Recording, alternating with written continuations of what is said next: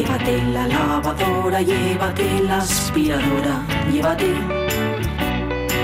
Llévate el secador de pelo. Llévate el horno microondas, el casete, la express, pero la radio es mía. La radio es mía. La radio es mía. Y quédate con todo lo demás. La radio es mía. Con Pachi Poncela.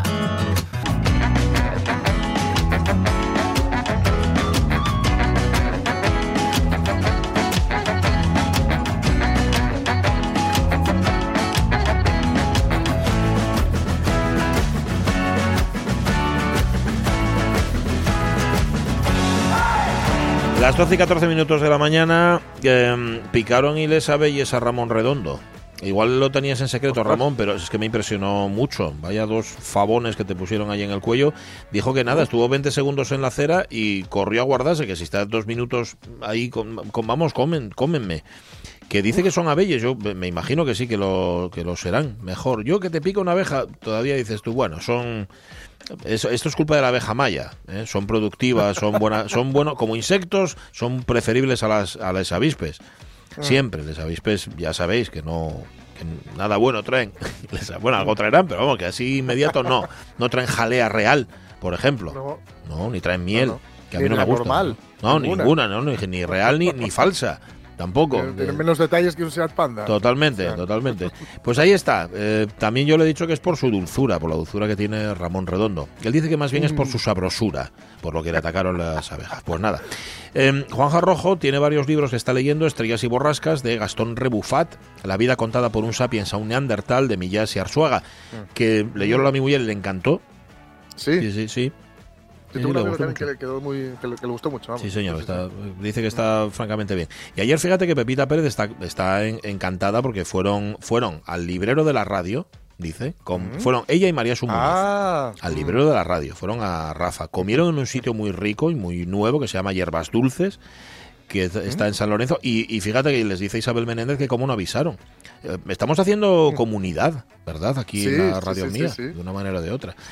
Em, García Cernuda, Javier Raúl, dice que su libro es Carboneras, de Itana Castaño. Em, eh, Juan Lamelas, seguro que habría alguno de Isabel Allende, creo que es la segunda vez que sale Isabel Allende aquí. Catalina Maral, muchos, muchos, muchos. Mm, uno que llegó a sus manos por una confusión y que me marcó. Parecía que el destino se las apañó para que llegase a mis manos en un momento muy difícil de la vida. No lo he vuelto a leer, pero me parece que tiene un gran mensaje humano. Las voces del desierto, pero no, dice el de Nélida Piñón, que Nélida Piñón parece que tiene uno que se llama así, sino de Marlo Morgan. ¿Por qué? Porque, claro, ella había pedido el de Nélida Piñón, Las voces del desierto, pero le llegó el otro, que se titula igual, el de Marlo Morgan. Así que, pero mira, ves, los libros es que no es lo que, lo que tú pidas, sino lo que te den ellos, al final muy bien. Y luego espera si encuentro lo que nos había dicho Darío MP, porque me dejó muy impresionado. Porque no sé, no sé cuántos idiomas domina Darío MP. Pero a ver si lo encuentro, ¿eh? porque es el Zaratustra de Nietzsche, pero en no sé cuántos idiomas distintos. Lo que pasa es que aquí ya ah. sabéis que en, Facebook se actualizan los, si llega un comentario ya deja de ser el más reciente para pasar a otra categoría y entonces lo he perdido. Pero incluso en Yiddish, que ya sabéis que es esa mezcla entre hebreo y alemán que se hablaba ahí en la, en la zona del, del bueno, en el Imperio Austrohúngaro, fundamentalmente. Entre otros, ¿eh? Pero, pero bueno. Eh, otra vez los niños de humo, bueno, está Aitana Castaño, mm, que, que es unas superventas, ¿eh? Total y absoluta. Y luego, ¿cuál pone aquí? Rego, a ver, porque lo veo pequeño. Rego, si no me lo pones más fácil, no sé cuál y el libro que pusiste. Pónmelo un poquitín más cerca, anda, que no lo, que no lo leo bien. Em, vale, y no sé, alguno más. Hay muchos más, quiero decir, pero no lo... Ah, mira, aquí está, el Zaratustra de Nietzsche en cuatro versiones. Dice alemán, inglés, español y yiddish. Ahí está. Yo no, a ver, que no sé si controla los cuatro idiomas. acláralo, Darío MP. Ponos algo en yiddish, que no sé, me hace ilusión. Boba es, cosas mías. ¿Qué más cosas? Oye, lo que, lo que os hemos contado, por cierto, de, este mm. taller virtual tan interesante que organiza Viva la Pepa, se, organiza en Valdés. Pero claro, es virtual. Yo me imagino que no habrá problema que se apunte a alguien que no sea de allí. Es que la asociación, esta asociación Viva la Pepa, se, está en, en, en el occidente, en Valdés, en Otur, en concreto Lo digo porque tantas veces pensamos que todo Gijón, Oviedo, Aviles o les cuenques como mucho, que está bien recordarlo, ¿no? Claro, esto es Otur, pues ni más ni menos. Una idea francamente buena. Y luego, en torno al Día del Libro, hay un montón de cosas, de exposiciones, de y si, si nos ponemos a contarlas todas, es una chifladura. Cultura la celebra con una exposición sobre la biblioteca de Fernández Cantelli, que no es el alcalde de Oviedo, y un programa de actividades especiales. Em, em, que os diría todas, pero es que no os las puedo decir. Así que nada, buscad en internet y de cómo celebro hoy el Día del Libro, pues voy a celebrarlo así, yendo a ver esta exposición, o sencillamente comprando un libro. ¿Tú compraste un libro y regalaronte una rosa, eh, Jorge pues Alonso? no. no. no, Ni una cosa ni otra, ¿eh? como el, el, tema de las rosas así no está instaurado así del todo. No, claro. bueno, del todo ni del nada, la verdad, más bien. Pues no, pues no, pues no. Pero bueno, es tempranín. no, no, pierdo la esperanza. No, no, hasta las 12 de la noche hay tiempo y es San Jorge todo el día. Ah, mira, dice David Varela que por importancia para él el libro familia. Ese es el libro, por antonomasia. El libro familia es fundamental. Las 12 y 19 minutos de la mañana. Va a venir Matata Gido dentro de un rato con un concierto. Y además, ojo, porque otras veces nos descubre músicas. Hoy yo creo que nos las va a redescubrir, porque es un concierto que ha ah. organizado la OSPA y un concierto muy especial que tiene un repertorio muy conocido, de estas que todo el mundo mm. las tararea o es capaz de tararearlas y dices tú, ¿y esto cómo se titula? Ah, amigo. Mm. Pues justamente, sí, sí, ah, sí. Qué guapo. Te va a gustar, te va a gustar, ya lo verás. no, no, sí, esta, esta sección ya os digo, me cuesta perres. hombre, totalmente, totalmente. Aunque bueno, pero, vamos, bendita sección, sí, ¿eh? claro, claro. Lo bueno que tiene la clásica es que el, el este que dices tú, el recopilatorio baratín, sí, ¡puf! así. Así de ellos. Es muy baratín. Pero vamos, a, montones. Vale, eh, eso será después, porque ahora. Y es viernes, chavales. Tenemos versioteca. Bueno. Bueno, bueno.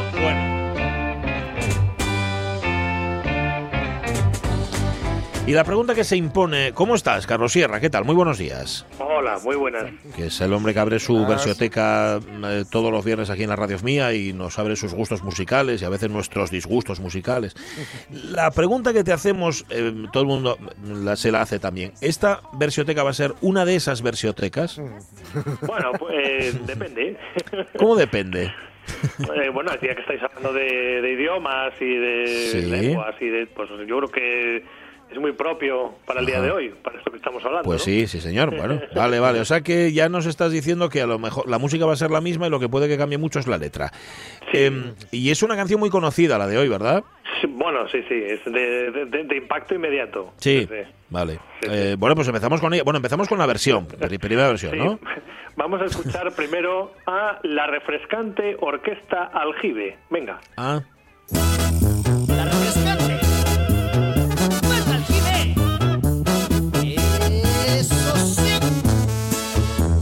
Hombre. Es impactante, sí.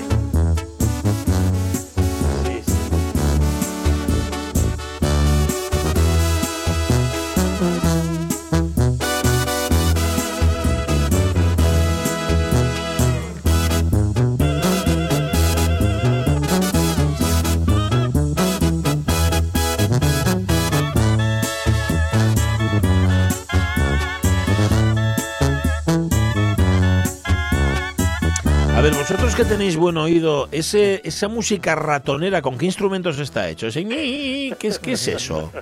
bueno, eh, em, Suena un poco MIDI. Por, las fotografías de, la, de esa refrescante orquesta, hay, mucha trompeta ahí, ¿eh? Sí, ¿no? Y, y, un poco MIDI también, trompeta MIDI. Sí, bueno, hay un poco de todo, ¿no? hay mucha trompeta y poco trompetista. Sí, me parece a mí que sí. Sí, sí, sí. Súbela, súbela un poco, Caunedo, por la canción, ya sabes cuál es. Uy, el casiotón en mi chiquillo.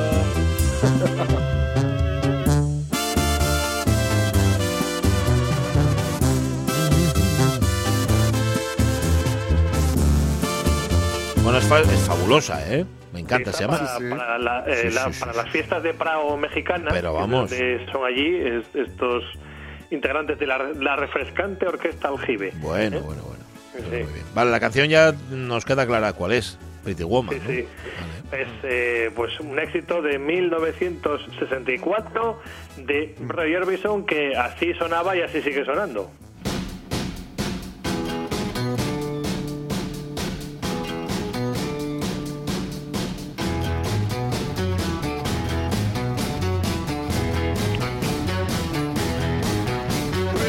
woman walking down the street, pretty woman, the kind I like to meet, pretty woman. I don't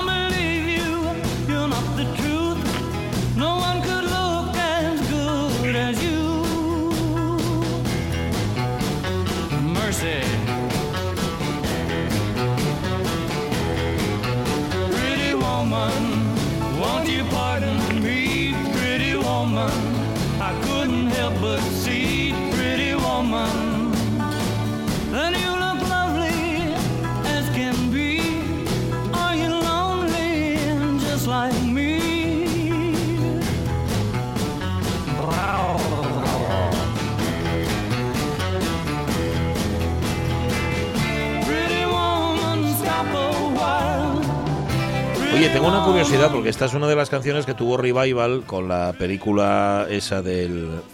Bueno, ya sabéis cuál, a qué película me refiero. Pretty Sí, Woman. Esa, la del el putañero y. y- y- eso es. eso es, que, que vamos, Bueno, que. que por cierto, no sí. se iba a llamar así. Ah, ¿no? No se iba a llamar así. es- tenía otro otro título en el guion original Sí. eh, y en el vamos en el montaje primero, vamos, como tal y como estaba planteado tenía otro título, pero cuando a la hora de, de escoger las, la banda sonora eh, llegó esta canción y al final los productores Fíjate. decidieron eh, cambiar el nombre por Pretty Woman, pero no era el Mira tú. vamos, ni mucho menos, porque aparte quien haya visto la película 25 veces o 27 que cuando la Yo, pone yo cada la, la vi una y no la vi acabar, me parece. Pues Yo lo fui a ver al cine. Madre eh, una de las una de las escenas digamos más eh, bueno principales de o más reconocibles de la película es cuando sale esta canción no entonces bueno Sí. al final por eso la, la, la- la utilizan no como como título de la película no Sí, señor. Oye, eh, te iba a preguntar, tuvo ese revival, o sea, se convirtió en un éxito cuando se estrenó la película y en los 90, pero cuando la estrenó Roy Orbison en el 64 fue éxito también. Sí, sí, sí. Sí, ¿eh? Fue, fue un éxito, eh, bueno, con, con su banda de acompañamiento de Candyman y, y sí tuvo éxito, ¿eh? porque él había estado trabajando para otros, componiendo para otros y aquí con su, digamos, compositor de ah, compañero de cabecera, eh, Billy Dees, pues eh, compu- la compusieron en, en eh, digamos, casi en una tarde. ¿eh? Ah, Sí, sí, inspirada en su, en su entonces mujer, Claudette, que, bueno, pues ten- tenía una relación ahí de, de amor-odio. Eh, en este momento, pues eh, habían vuelto, pues la habían dejado y, bueno, lo estuvieron dejando y volviendo hasta que, pues ella, desgraciadamente, tuvo un accidente de moto y falleció. sí, señor. Que lo dejó a él, lo dejó hecho polvo absolutamente a, a- a Roy Orbison, que no levantaba cabeza, se pasó la vida sin levantar cabeza. Y dos años más tarde, sus dos hijos mayores también fallecieron en un incendio en la casa. Sí, sí. Con lo cual a esto ya le sumió en una depresión que le llevó a, bueno, pues hasta, bueno, hasta sus- la, la acompañó hasta sus últimos días, ¿no? También. Ya, Bueno.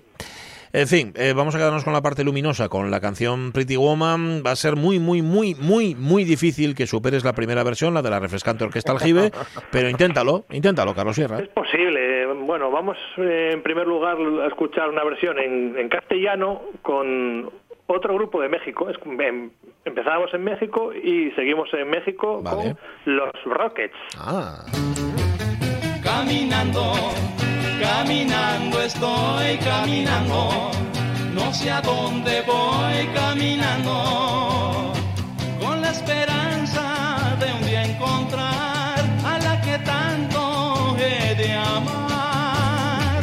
ay, ay, ay, Anda, ay, ay, ay. caminando, caminando estoy caminando, sé a dónde voy caminando. Tarde o temprano la he de hallar y mi búsqueda acabar. ay, ay, ay. ¡Wow! Hay que no todos lo hacen eso, ¿eh? No todos se atreven en las versiones No. que, que, Ah, ¿no? que- que he No, no, escuchado. No, todos se atreven con ese rugido, ¿eh? Normal, normal, porque igual no, que igual no, no les aguanta la garganta.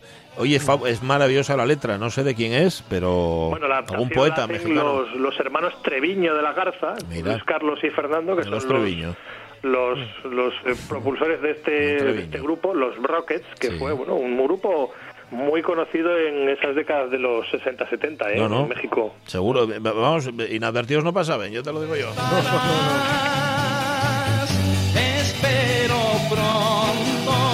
Pero me encanta. El rugido de los Treviños. Los Treviños, sí. Oye, tienen, ¿qué tienen? Como Pólipos el cantante. Vegetaciones, ¿qué tienen? Caminando estoy caminando. No sé a dónde voy caminando. Que, bueno, ellos crecieron también con Bixi Dixie, ¿no? Igual. Con Pixie Dixie, claro. Gato, bigotón, claro. Igual es eso. sí. No, no, me fascina. Pensaba que no ibas a superar la anterior. No, no, los Rockets para mí ya. Yo, si no quieres hacer más. Grupo de cabecera. Bueno, bueno, bueno. bueno. Grupo de cabecera. Grupo de cabezona. Totalmente. Y caminando ya no iré. Nos vamos caminando, caminando, caminando, uh, hasta muy lejos. Nos vamos hasta la frontera eh, de Belga, de Bélgica, Ah, Países sí. Bajos y caminar, Alemania. ¿eh? Ahí, en esa zona, se habla un, un- un idioma que se llama limburgués. Entonces, el limburgués, eh, que yo desconocía por completo, pues tiene bueno, pues una, una, una riqueza eh, musical grande. Pues hay muchos grupos que cantan en limburgués. Uno de ellos es este que vamos a escuchar, que se llaman Fietse Frim. Lekker mupje, wat is die toch rond? Lekker mupje, met een goede mond. Lekker mupje, het is niet te geloven, het is niet moe. De maakt zijn leven voor mij zwoer.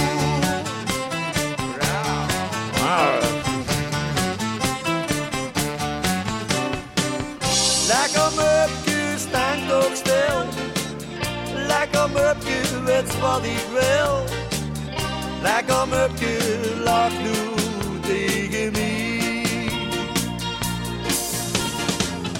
Like a mercure, ne ne ne. Ne ne ne. Like a mercure, come and say.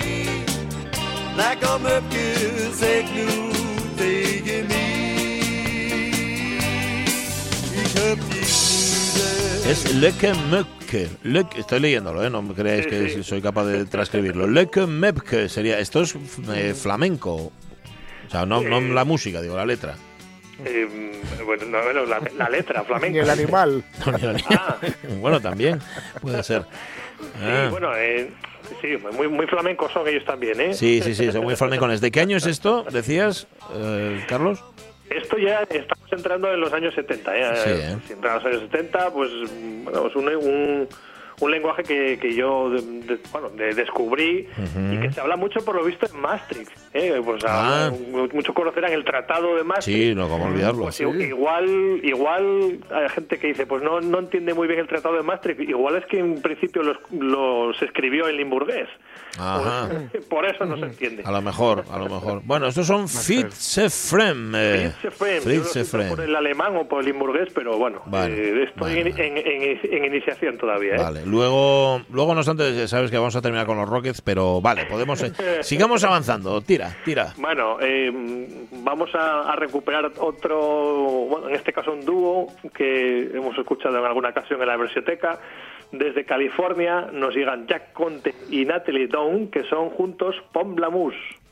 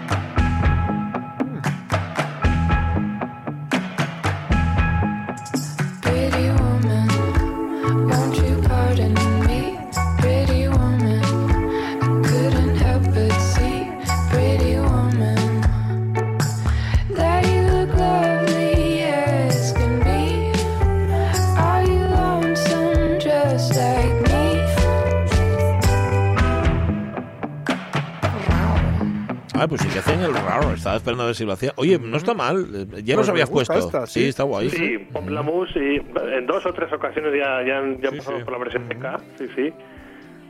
Vale. de- desde California y esta versión es justo del año pasado, 2020. O sea, Ajá. bastante- la más reciente de todas. Muy reciente, sí, señor. Oye, me imagino que lo tendrías complicado, ¿no? Para seleccionar versiones, porque tiene que haber ciento y la maza de esto. Sí, sí, sí, sí, hay, muy- hay muchas muy parecidas. Eh, de lo que lo, lo- lo más complicado eh, eh, de, de esa Macedonia de idiomas esta Sí. que teníamos para hoy Sí. era descartar porque tenemos eh, esloveno, Ah. eh, polaco, Bueno. húngaro. Bueno. Hay infinidad de idiomas que no van a salir y que además también podrían, podrían haber salido perfectamente. ¿eh? Ajá, vale. Oye, esta está bien, vamos a subirlo un poco, que suene, que suene un poquitín.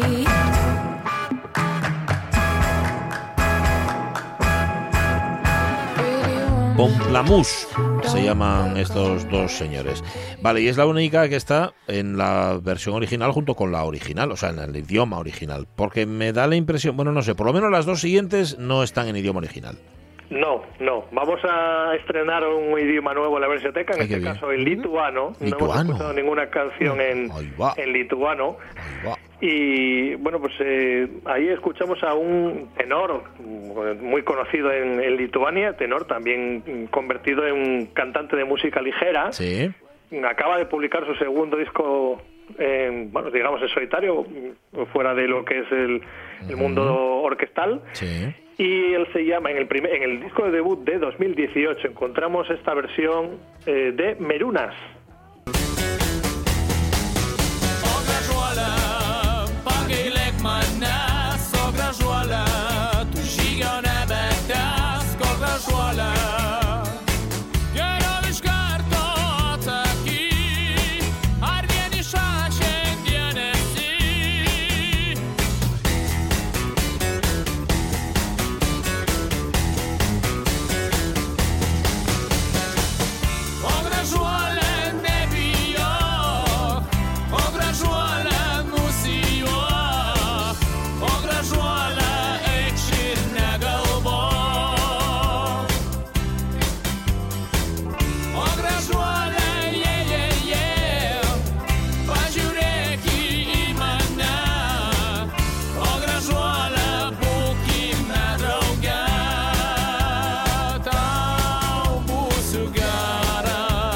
Llama eh, Merunas Bituls. Madre mía. Vitulskis. Vitulskis. Merunas Vitulskis, que Sí. podría ser un pivot del Salguil de las Seguiris de Sí, Kaunas. señor. pero Es un tenor Sí. muy conocido Ajá. eh, en su país. ¿Cómo muy conocido? Es, está considerado uno de los más carismáticos y versátiles cantantes lituanos. Eh, eso, Bueno, eso solo hizo nos base. dicen los que saben, sí. No, no, no, pues yo te lo diga él, porque esto lo habrá escrito él y, o su representante. A ver, es que no sé cómo canta Merunas Bitsulskis, porque aquí lo único que escucho. O sea, es que, vamos, no sé, no, no es muy relevante, ¿no? Okei, yeah. ¿Cómo los Marta Tejido, tú, tú que eres música? Nah, nada, ¿no? Nada, nada. Vale, muy bien. Venga, va.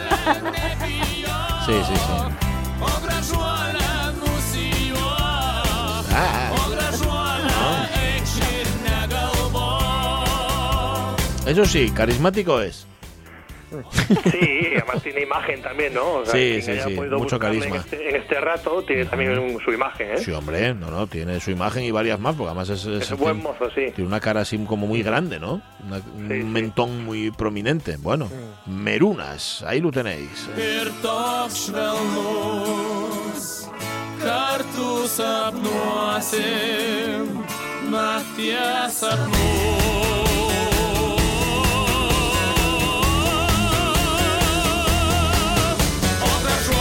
Ahí lo tenéis, Ahí. Merunas. Sí, ahí se ¿Cómo vio, ahí se vio, ¿eh? Ahí se vio que te- Bueno, esa- pues, ese buen Vamos a agudo. darnos nuestro paseo tradicional habitual por Finlandia Sí, por y favor. vamos a escuchar a Eero Yajusi and the Boys. Hombre.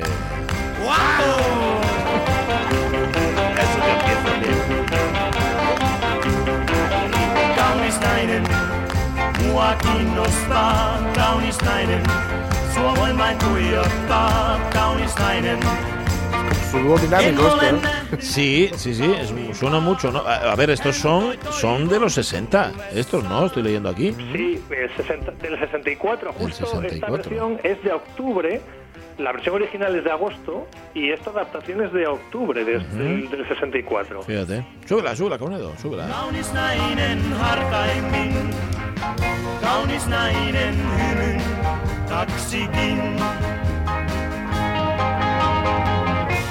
Kaunis nainen ja ja ja, kaunis nainen aikaansa, kaunis nainen mielen kuohuntaa. Madre mía, cómo se quedan los cuerpos. eh? Porque estoy, estoy mirándolos, estoy viendo fotografías suyas de los años 60 y no sé si ahora mismo siguen en activos y bueno, si siguen vivos directamente, pero he visto... Sí, sí, los hermanos, los hermanos Raitinen, que son Ero y Yusi, Sí, que son los, los fundadores, digamos, de The Boys, sí. que por cierto tienen una historia paralela a los Beatles. Ah, ¿eh? ¿sí? Ahí donde- ah, sí, sí, sí, sí.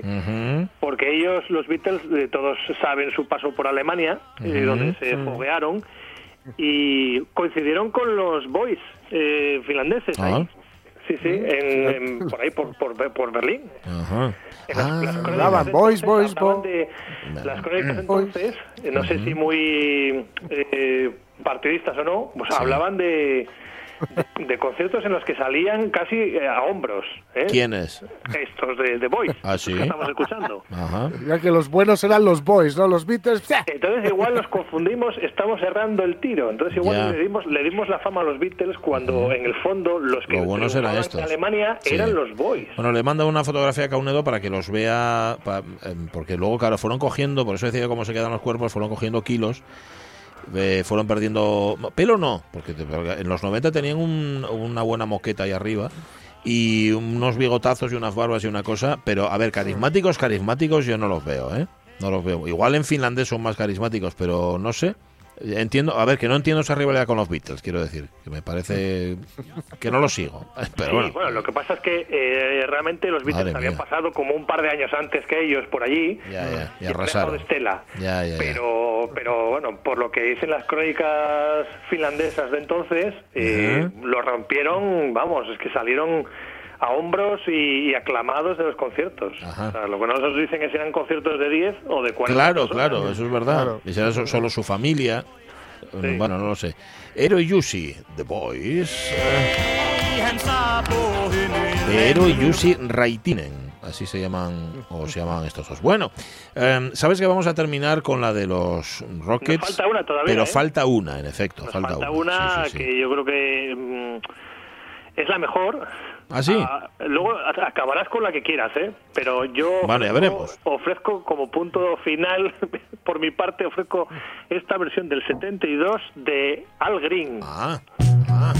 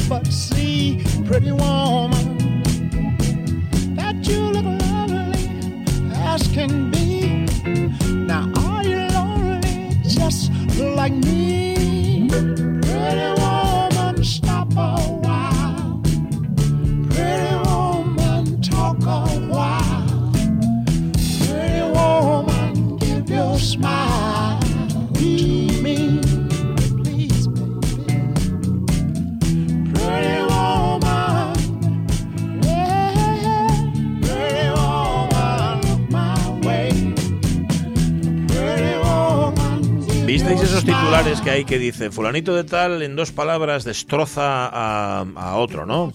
Que luego tienes que leer lo que dice, ni lo ha destrozado ni nada.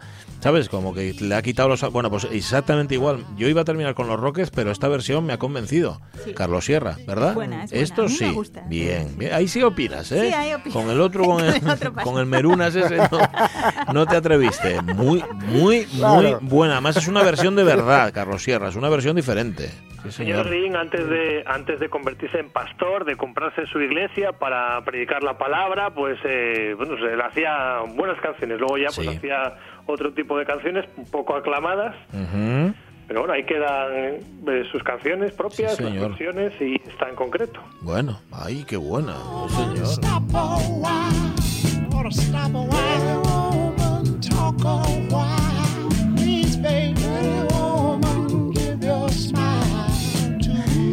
A ver, Caunedo, no provoques. No provoques. Buena esta para terminar. Es que me dices si no vamos a poner la de los Rockets. Bueno, anda, ponla. Ponla. Ca- Carlos, que conste que ha sido Caunedo, ¿eh? Yo no tenía nada que ver. Ponla. Bueno, yo... yo- eh, Caprichoso. ¿Eh? Mira, caminando. Sí. Estoy caminando, no sé a dónde voy caminando. Gracias, Carlos Sierra. Eres grande. Te queremos. Adiós. Adiós. adiós, adiós. Súbela, súbela, Caunedo, ya que has tenido la indecencia de ponerla. Anda. ¡Anda! Bueno, bueno, bueno. ¿Esta qué te parece, Marta Tejido? No, También no. te reservas la opinión. Sí, también me la voy a Es reservar. muy reservada, ¿no? Sí, sí. Ah, no. Muy diplomático. Así haces bien. Haces bien, te irá bien en la vida. Bueno, em, eh, concierto, concierto, un conciertazo, pero un conciertazo, ¿eh? Du meine Seele, du mein Herz, du meine Flamme, Igual estaba bien explicar una cosa, que es que las orquestas tienen abono, o sea, lo que es la temporada regular, regular en algunos casos tirando a bien y otros regular tirando a mal, bueno, en este caso, en el caso de la OSPA, regular tirando muy bien, y luego hacen conciertos extraordinarios que no van dentro del abono, ¿no? Sí, yo creo que este lo que busca es un público joven. Incluir- en- buscar nuevos públicos, sobre todo gente joven. Qué falta le hace. Mira, yo creo el, el- el título es fantástico, eh, te suena. Y es que suena. realmente la selección de las obras son todas muy famosas. Además es un recorrido por diferentes estilos, siempre con obras con ritmos muy enérgicos, con melodías muy conocidas.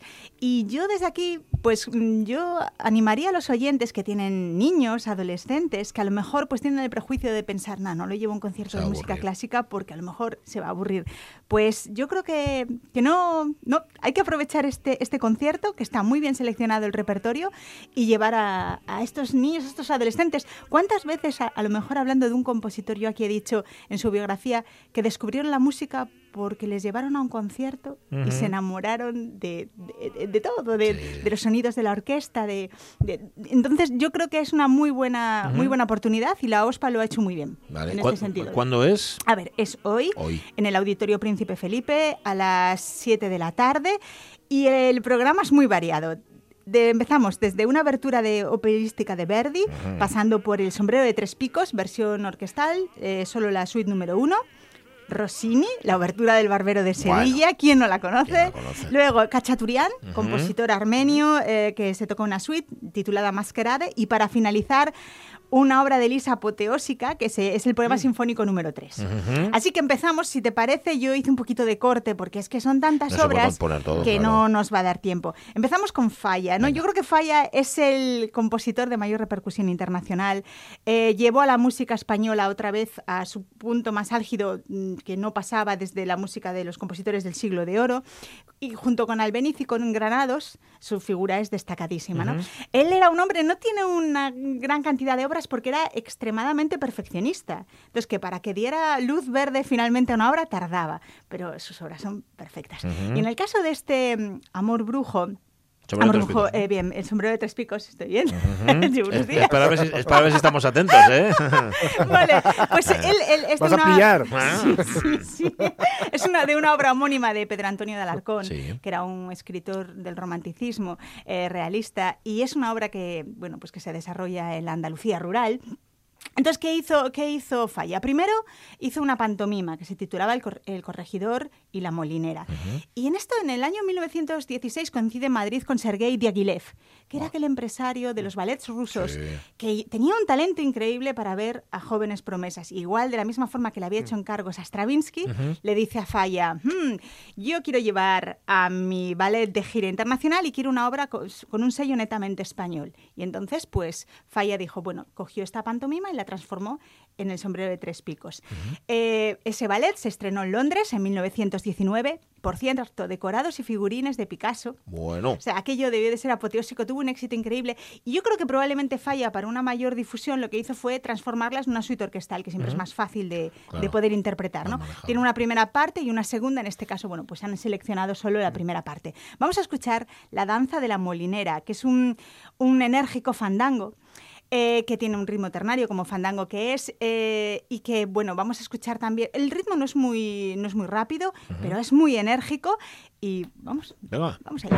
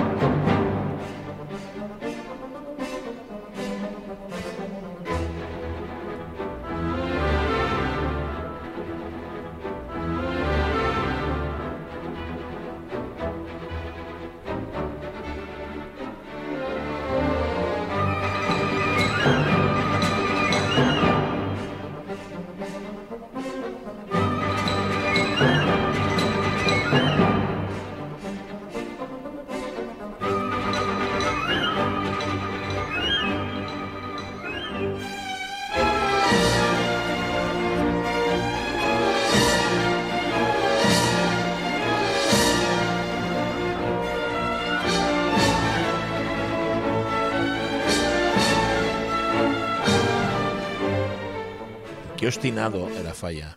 y qué gusto por el tetón. Lo decía, lo decía Rubinstein, ¿eh? Y te dice Falla era pum, pum, pum. Y es verdad, y es verdad, Sí, se sí, nota. La obra está llena de, de- de ritmos eh, propios españoles, del folclore español. Esto es un fandango, pero luego hay una farruca y una seguidilla. Bueno, eh, yo creo que pu- gusta a todo tipo de público, Mm. Vamos. con una instrumentación muy rica. Eh, falla, de aquí nos vamos directamente a Rossini. Bueno. Con la obertura del Barbero de Sevilla. Rossini, eh, vamos hacia atrás en el tiempo, es un compositor que está a caballo entre final del clasicismo y principios del romanticismo. Eh, es un compositor que tenía fama un poco de... Bueno, un poco de... Vamos a ver cómo lo digo yo. Un poco de vago, ¿vale? Zángano, zángano. Entonces, ¿qué, qué pasaba? Que siempre terminaba entregando las obras un poquito justo y, y a veces pues reutilizaba materiales y veía que la cosa no, no iba a dar tiempo. Esta obertura en realidad la utilizó para dos óperas más anteriores. Mm. Pero bueno, eh, la o- esta, esta ópera, la verdad es que el estreno fue horroroso. eh, año 1816 en Roma. mm, Fue un descalabro. No gustó musicalmente y luego, bueno, sucedieron en escena diferentes cosas que eh, no ayudaron mucho. Pero es Mm. verdad que desde la segunda interpretación hasta el día de hoy, yo creo que es su obra más conocida. Y de hecho, cuando muere Rossini, durante 100 años, Rossini solamente se interpreta El Bárbaro de Sevilla. Y fue en la década de- del siglo XX, en los años 60, cuando se rehabilitó su figura diciendo, no solamente es esta Cuidado, obra, es un gran compositor, vamos a recuperar todo su opus, ¿no? Entonces, vamos a escuchar, eh, lo que pasa es que no atacamos la obertura desde el inicio. Yo he seleccionado desde lo que se denomina en música el tema A, el tema principal, con un ostinato de las cuerdas, tonalidad menor, y cuando los oyentes capten cómo va a tonalidad mayor, estaremos en el tema B. Ah, Vamos a verlo. vale.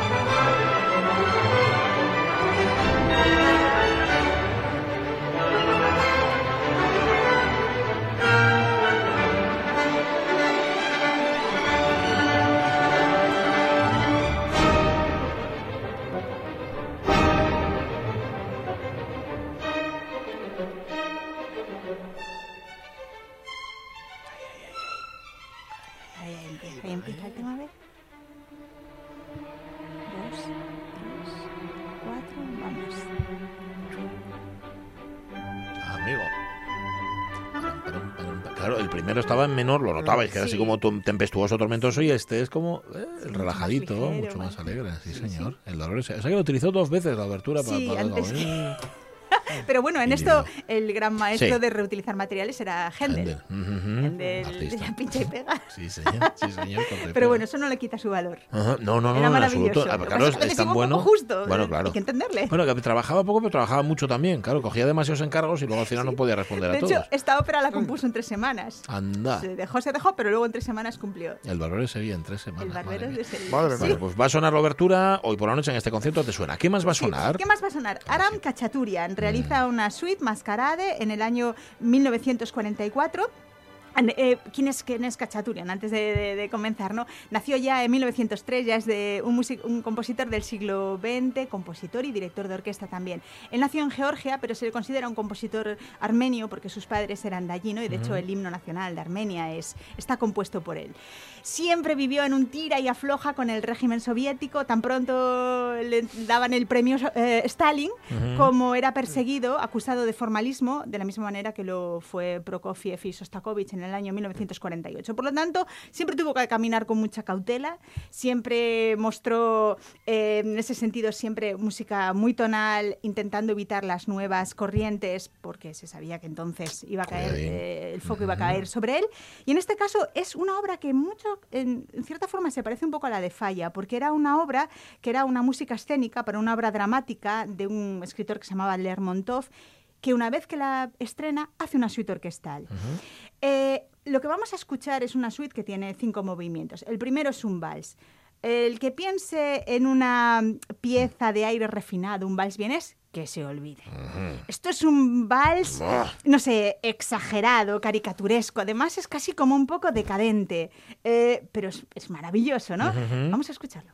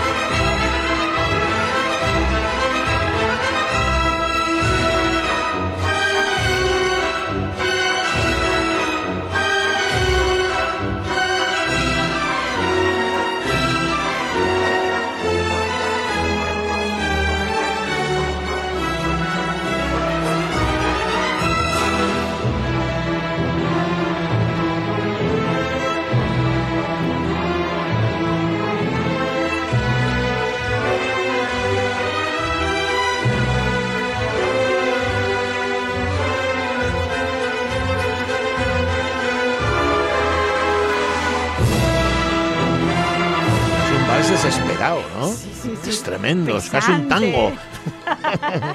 Con ritmo de vals, qué Sí, sí. bárbaro. Él le pone ese título, pero la verdad sí, es que contrasta muchísimo con lo que estamos acostumbrados a estos conciertos Año Nuevo, un vals tras otro, ¿verdad? este no. Nada que ver. Esto no tiene que ver. Y ya para terminar, Ujú. nos volvemos a trasladar en este viaje que es una maravilla y nos vamos a Franz Liszt. Ajá. A ver, ¿y cómo defino yo a Liszt? Dios mío, si Bueno, Liszt lo era todo. todo. Liszt fue un, un compositor eh, bueno, de, una, de un catálogo extensísimo de obras. Era el gran virtuoso del piano del siglo XIX, el que crea en lo que conocemos hoy en día como el recital de piano, Ujú. dando todas las pautas que debían de servir. Eh, luego, eh, por otro lado, fue un... ¿Sabes que con 35 años se retira de las salas de conciertos? Sí. se, em, digamos que se va a vivir a Weimar y allí empieza a dar clases, llega a tener 400 alumnos. Él también era una persona que se dedica a ayudar y a, a que se conozcan las obras de lo que él considera jóvenes eh, músicos con muchísimo nivel, como era Berlioz, como era Wagner, ¿no? ¿Qué más cosas era?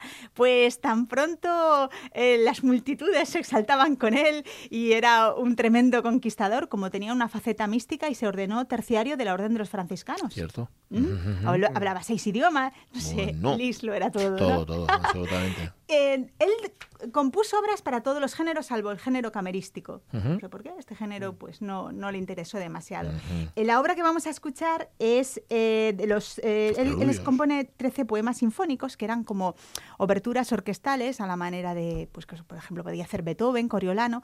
Pues son básicamente obras de 15 minutos de duración, pero que están asociadas a un programa literario. En este caso, el número 3, que yo creo que fue el más famoso, está asociado a una obra de Lamartine, del, del escritor eh, francés.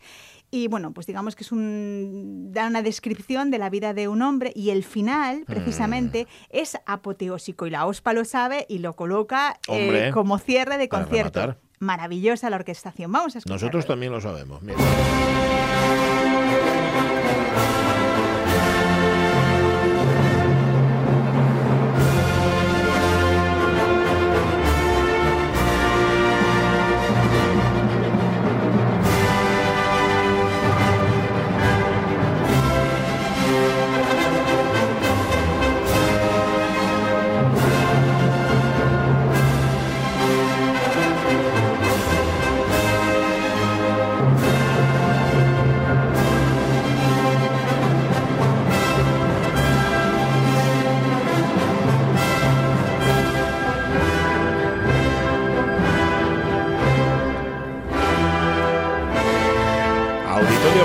Felipe, la OSPA y el programa Fuera de Abono te suena para aficionarse o para reaficionarse a la música. Ojalá haya muchos niños Seguro que sí. pequeños y ojalá haya mucha gente joven. Marta Tejida hasta dentro de 15 días. Jorge Alonso, Caunedo, hasta el lunes. Vale. felices.